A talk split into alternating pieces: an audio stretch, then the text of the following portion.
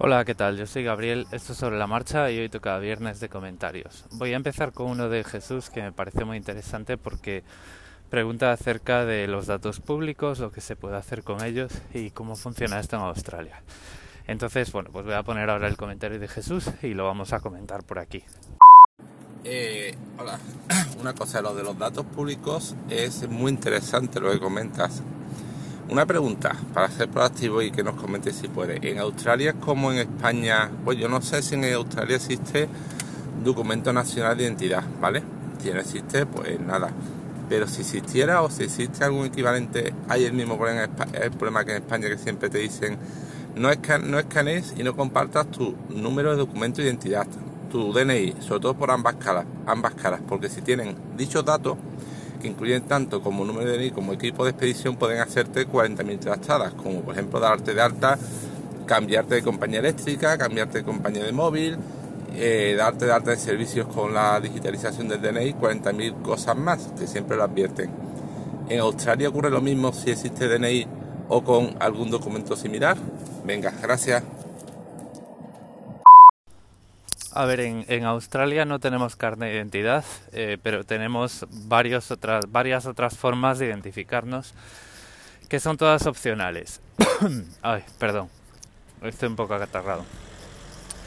Está el pasaporte, que es lo que todo ciudadano del país que sea tiene que tener. El pasaporte normalmente tiene en, los, en las bases de datos del gobierno un enlace a tu visado o a tu certificado de haber obtenido la nacionalidad. Entonces, esa es la identificación básica, pero luego puedes tener carnes de conducir, tarjetas de identidad eh, emitidas por un organismo del gobierno como puede ser la autoridad de tráfico. O sea, tú puedes ir a tráfico y aunque no pases el examen de conducir o aunque no convalides tu carne de conducir, pues te pueden dar una tarjeta de identidad con la que ya puedes dejar el pasaporte en casa.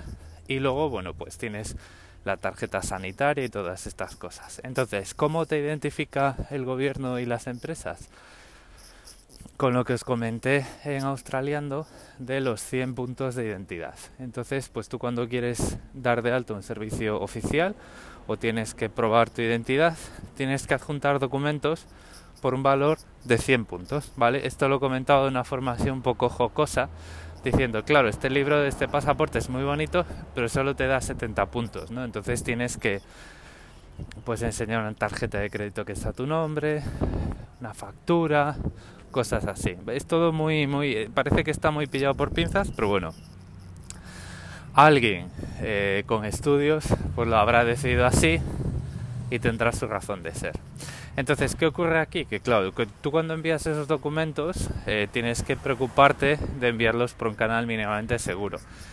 Cuando envías estos documentos, pues ahí sí que tienes que eh, estar muy atento del el enlace de la web eh, que tiene el formulario para subir estos documentos acerca a, a, través de los, del cual los vas a subir, una aplicación de de, de teléfono móvil que te hayas descargado de una tienda confiable, etcétera, etcétera, ¿vale? Y luego, bueno, pues ellos tienen que cumplir con la ley de protección de datos y guardar esa identidad de una forma en la que, bueno, pues eh, esté lo suficientemente segura. Aquí, por ejemplo, nunca deberías enviar los estos datos por correo electrónico. Eh, y sí, o sea, con tus datos públicos, si alguien es capaz de enviar 100 puntos de identificación, puede hacer cualquier cosa a tu nombre, ¿vale? ¿Cuál es el problema de todo esto? Vamos a ver, el problema de todo esto eh, es que eh, las empresas todavía no han entendido muy bien lo que es certificar una identidad o digamos que no tienen en cuenta todos estos riesgos o que a lo mejor pues los aceptan, ¿vale? Y están tratando datos personales como secretos. Un dato personal eh, no puede ser un secreto. O sea, no es un secreto porque hay gente que lo sabe. Un secreto es algo que solo sabes tú y la persona a quien se lo confías, ¿no? Entonces, eh, en el momento que tú pierdes la cartera, estás vendido si, si estos esquemas no se mejoran mínimamente, ¿no? Entonces, digamos que con todo esto hay que tener mucho cuidado. tenemos que ser muy conscientes de cómo enviamos las cosas. No deberíamos enviar nada por correo electrónico, aunque bueno, ahora, ahora vamos a entrar en esto porque a veces pues no tienes más remedio si quieres acceder a un servicio o a una posibilidad, ¿no? Y muchas veces el problema es que estás en manos de la interpretación que empresas que no tienen por qué ser empresas tecnológicas hacen de la seguridad informática. Y os pongo un ejemplo. O sea, yo cuando estaba en España haciendo el, el visado australiano, el primero de todos, el 457, pues lo estaba haciendo con buffet de abogados. Y no tuve más remedio que enviar cierta documentación por correo electrónico, porque eh, o sea, no tuve más remedio, ¿no? Entonces, eh, digamos que estás muy, estás muy vendido, estás muy en manos de terceros. ¿Cómo se puede solucionar esto?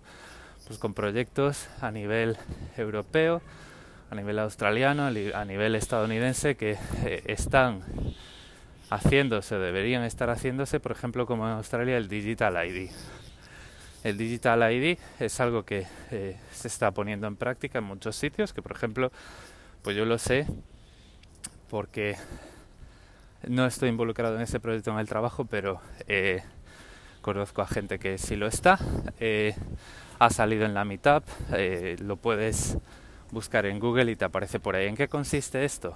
En que tú lo que haces es te identificas de una forma más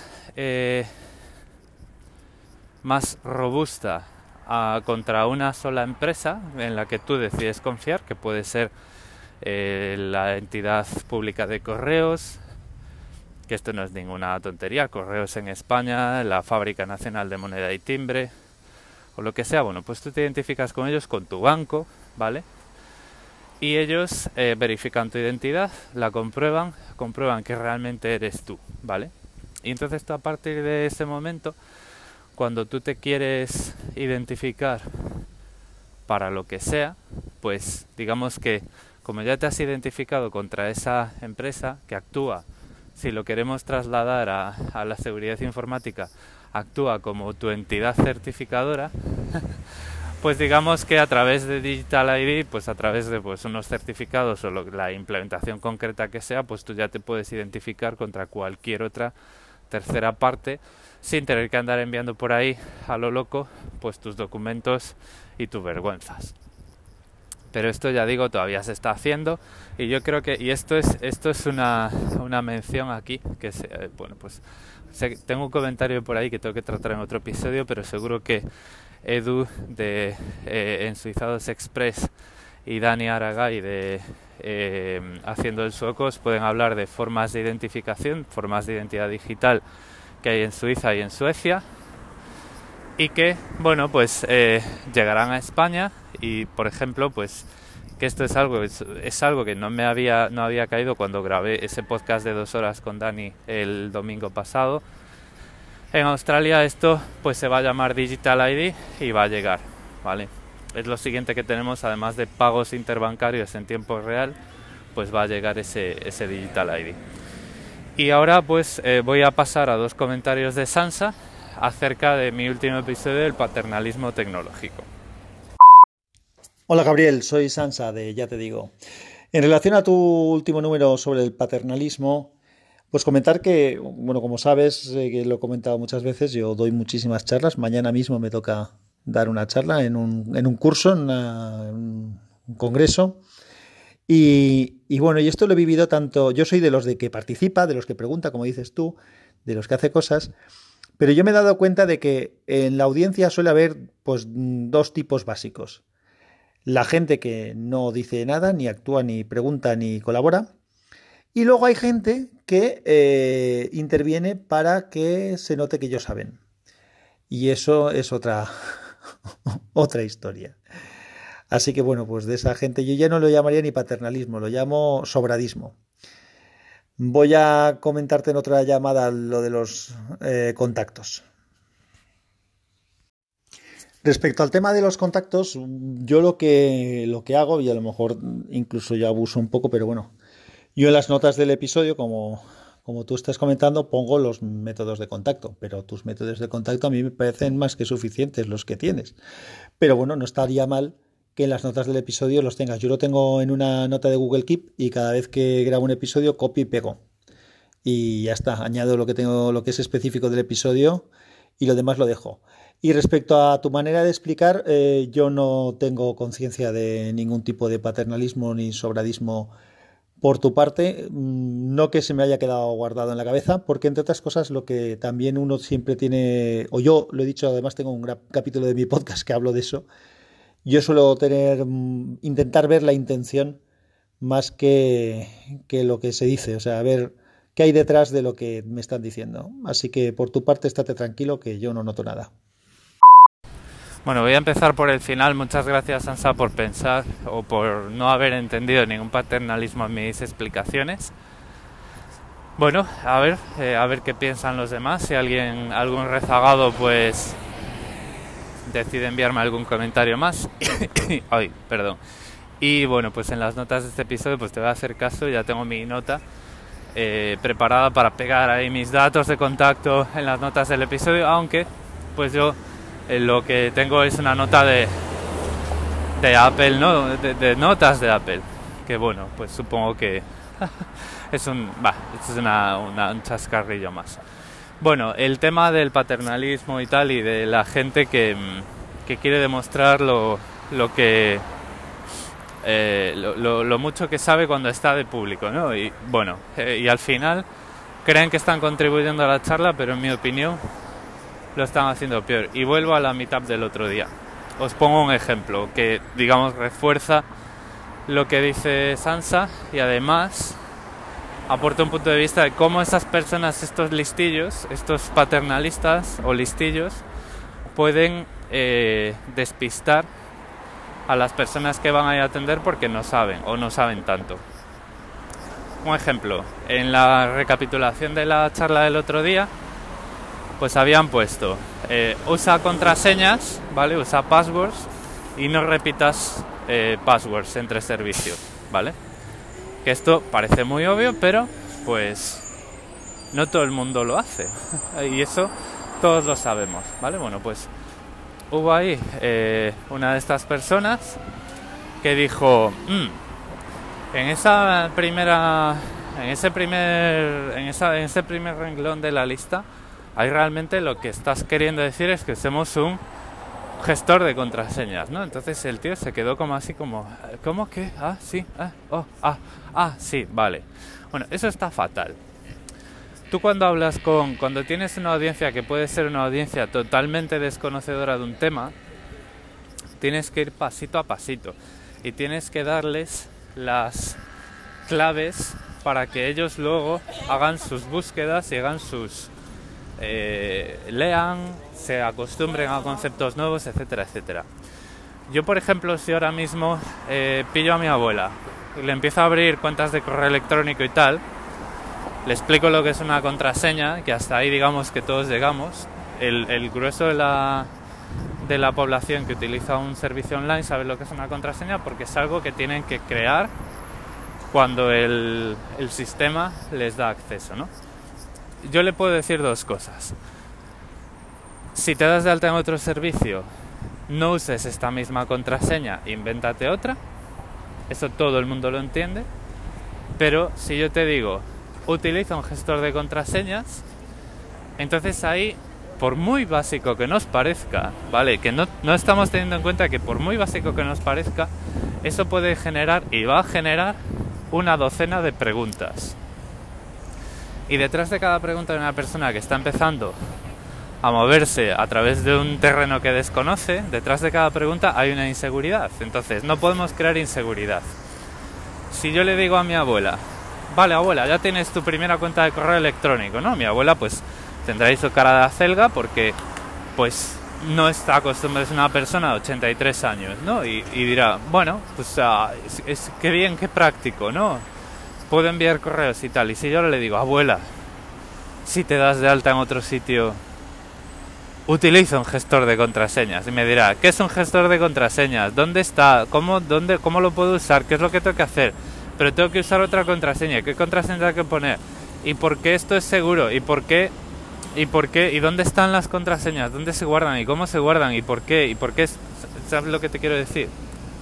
Entonces, el problema que tiene esta gente que está entre el público, eh, digamos, eh, sacando pechito, que nadie duda que, vamos a ver, tú porque estés en el público de una charla, nadie va a pensar de, partida que estás ahí porque no tienes ni idea, ¿vale? Pero otra cosa es que tú tengas que sacar pechito y, demostrar al resto del público de que, que, conoces el tema del que te están hablando. Bueno, pues esto lo que ha hecho esa persona, a juzgar por la velocidad y la forma de mirar alrededor que tenía el, señor que yo tenía delante, que era, eh, era uno de los que estaba tomando notas, para intentar, bueno, un poco evaluar sus prácticas en su negocio, eh, pues lo despistó totalmente, porque dijo, oye, esto y esto, ¿no? O sea, no, no repetir contraseñas es algo que está clarísimo. Y que si lo elaboras un poco más y le das un poquito unas claves de lo que tienen que buscar para seguir por ese camino, pues esa persona ya tiene las herramientas y ya tiene el concepto fundamental, que es no repetir contraseñas, ya lo ha entendido, ya tiene el concepto fundamental y puede ir construyendo sobre ese precepto básico, sobre ese meme, que no tiene ninguna... O sea, si yo a ti te... Vamos a ver, ¿por qué hablo de memes y tal? El meme es una unidad básica de información que tiene muy pocas fisuras. Entonces, si tú has entendido lo que es una contraseña, añadir un ladrillo más indivisible puede ser no repitas ninguna contraseña en otro sitio, no repites esta contraseña en otro sitio. La razón de esto, si te la tienen que explicar, es muy fácil. Y la razón de esto es porque si te si adivinan tu contraseña en un sitio, pues ya tienen acceso a los dos. Entonces dices tú, ah, vale, ¿no? Entonces en ese sentido, no repitas tus contraseñas es un meme. Utiliza un gestor de contraseñas, no lo es en este punto de la conversación porque para entender cómo un gestor de contraseñas te puede ayudar tienes que entender muchas cosas acerca de un gestor de contraseñas. Bueno, pues en ese sentido tenemos lo que quiero decir con esto y con el paternalismo es que independientemente de nuestra intención, porque bueno, muchas veces ves la intención que dice Sansa, ¿no? De que esta gente pues está en las charlas y en los eventos sacando pechito. Independientemente de la intención que tengamos cuando hacemos una intervención que no pregunta sino que aporta, tenemos que evaluar quién está a nuestro alrededor y, tener en cuenta el impacto que lo que vamos a decir puede tener en lo que la persona que lleva la charla puede estar diciendo. En este sentido, pues mal, ¿no? O sea, deja que la persona haga su charla porque habrá calculado esa frase de alguna forma, querrá que lo que entienda la gente es que repetir contraseñas está mal y digamos que el gestor de contraseñas lo dejamos para, para mañana, ¿vale? Para cuando ya hayamos asumido de que repetir contraseñas está mal. Entonces, bueno, eh, por eso, por ejemplo, volviendo a mi ejemplo, eh, cuando estaban hablando de los datos públicos, no, es que los datos públicos y tal y no sé qué, y la fecha de nacimiento y el teléfono y cuál y tal y no sé qué, pues dije yo, vamos a ver, esto es que es lo que puedes conseguir de cualquiera de tus amigos a través de Facebook, ¿no? Y me pareció algo que podía aportar un, digamos, una piedra de toque, no una referencia que todos podemos conocer aunque no usemos Facebook, todos sabemos lo que es Facebook y la, que la gente comparte ahí cosas, ¿no? Y que tiene sus peligros y que no podemos compartir a lo loco en Facebook. Entonces se me ocurrió que decir, o sea, que cualquiera que te tenga como amigo de Facebook te puede, puede llamar a tu operadora de telefonía móvil y, y, y llevársela, ¿no? Y sí, sí, sí, pues tal, bueno, pues hasta ahí. Esa fue mi única intervención.